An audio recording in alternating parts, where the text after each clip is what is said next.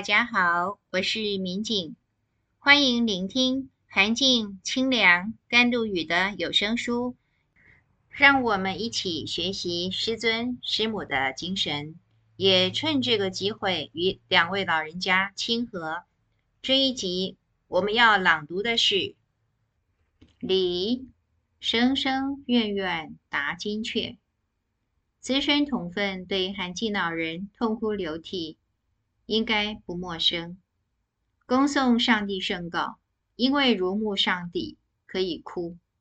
被上帝指派为天地教教主，自认无德无能，可以哭。劫运将届，想到生灵涂炭，可以哭。千方百计引渡的弟子，眼看浩劫在即。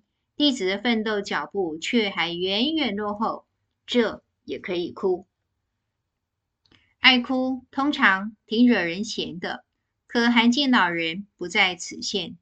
他的痛哭从来不是为个人，而是为无数的天下苍生。这位天人大导师，每一次因为悲天悯人而嚎啕大哭，引来的不是轻蔑或嫌恶。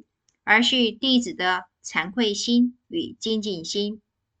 据说韩静老人在第三期师资高教班哭得最惨，那一期同分留在天地教成为奋斗典范的比例也最高。韩静老人的哭终究只是表象，实质内涵是礼敬上帝的虔诚与怀抱天下苍生的悲悯。即使不论背后的大慈大悲，光以有限的肉眼来看，他的虔诚是天也极其动人。如果要为天地教的续天礼仪拍一部纪录片，韩静老人肯定是最好的男主角人选。维生先生即使到老来，依然清楚地记得少年时代的华山，每到此刻。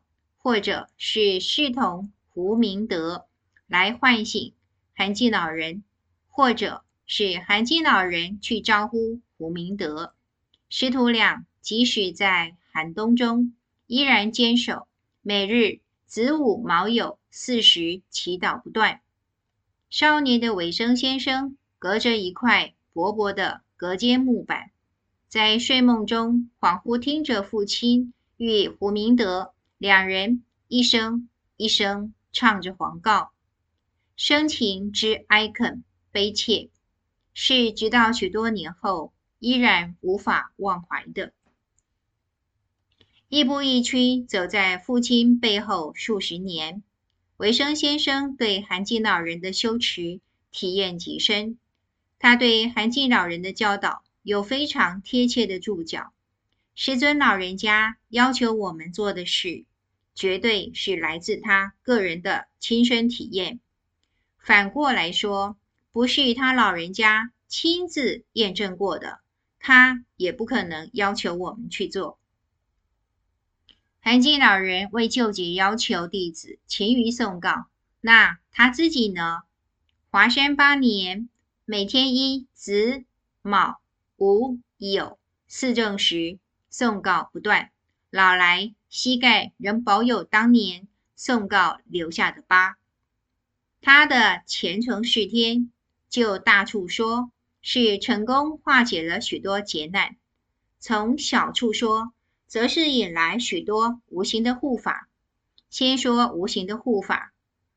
初上华山，一家暂时栖身在北峰的道观，严仲如来访那天晚上的大火。身上异常的瘙痒，是因为护法齐慧通故意作祟，让他无法安坐，以便他发现大火。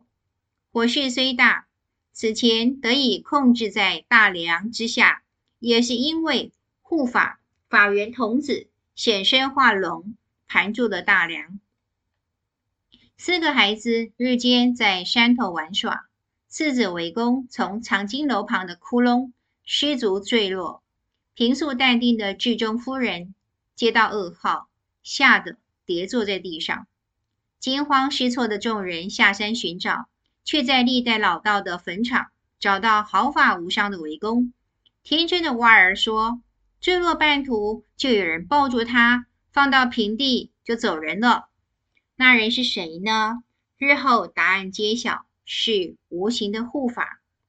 风暂住了两年期间，北风东侧经常可见闪烁的神灯，有时排成北斗七星状，有时则串成长条的锁链，总数有时候是十八。”有时候是一百零八，都是前所未见，看着当地的道众大呼不可思议。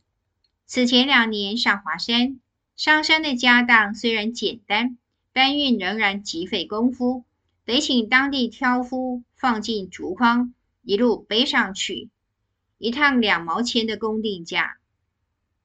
涵静老人颠夺华山上下的艰辛。自动给出三毛的酬劳，他的善意既赢得挑夫的敬重，也赢得挑夫的好感。日后，这些挑夫又知道这位仙风道骨的善士有神通，惯称他为李半仙或是李神仙。华山如果很久没下雨，这群质朴的乡亲会来央求这位和蔼可亲的高人，李神仙啊。好久没下雨了，几时要下呀？韩青老人只要给出一个答案，大抵就可以安心等待雨神大驾光临。天地教在清水的青云岭开辟天极行宫道场时，曾遇到一个非常棘手的问题：缺水。当地早在日据时代就尝试开挖水井，锲而不舍地钻到地下八百尺。依然望眼欲穿，只好颓然放弃。然而，天极行宫作为教育训练的人曹道场，解决用水问题显然是当务之急。人力如果无法奏效，就请无形参与硬化。涵静老人出面，恳请东海龙王相助。地龙在三百四十八尺处穿越岩脉。引水入山，甘泉从此源源不绝。天极行宫缺水的窘况从此成为过去式。再说化解，共产国家如今寥寥可数，许多年轻同分可能不知道，共产势力曾经盛极一时，共产集团垮台，其中有天地教长期送告回向的作用。一九八零年，地教复兴。一九八二年，苏联总书记布里兹涅夫去世。一九八三年，涵静老人在富士山举办化解祈祷大会后，第二任、第三任总书记安德洛夫切尔年科接连去世。一九八五年，天命所中的戈巴契夫上任。一九九一年。共产集团老大苏联就在戈巴契夫的手中终结。苏联垮台之后，铁幕一个接一个瓦解，而且是兵败如山倒。精诚所至，金石为开。这个铁证的背后，不是世事无常、成住坏空的自然规律，而是精神感革的高度发挥。因此，化腐朽为神奇，典型的无形硬化有形，有形配合无形。此间最为关键的媒介是表字玉阶，也就是甘心作为梯阶，为众生接通上帝精确的涵静老人。涵静老人诵念黄告之诚，一如他自己写在雷利阿大殿的对联。声声怨怨达金阙，稀稀呼呼通地心。他早期带领同份诵念宝告，跪拜的礼仪完全依照告文下标的注记，多则如无声圣母十八跪三十六叩礼，少则其他仙佛可能是四跪八叩，或者是三跪九叩。一本宝誥诵完，四个小时绝对跑不掉。他本身是天人大导师，即便天权显赫，事天礼仪从不马虎应付，数十年如一日，直到高龄八十九，诵誥还是规规矩矩的，一叩首，一回向，恭敬之至，简直让天上诸仙诸佛看不下去。来根再大，修持再好，毕竟不在肉身下功夫，何况又是一大把年纪的耄耋老人。最后干脆直下一篇圣训，拜托您老人家从此以后就坐着诵告吧。如果有幸目睹涵静老人释天的庄严，立刻会相信无形的存在吧？看他低手敛眉。手握心香，虔诚祝祷，或者是面向光幕，一步一步倒退，离开光殿，是这样的庄严，让我们这些弟子可以在当下与他印心，与无形的仙佛印心。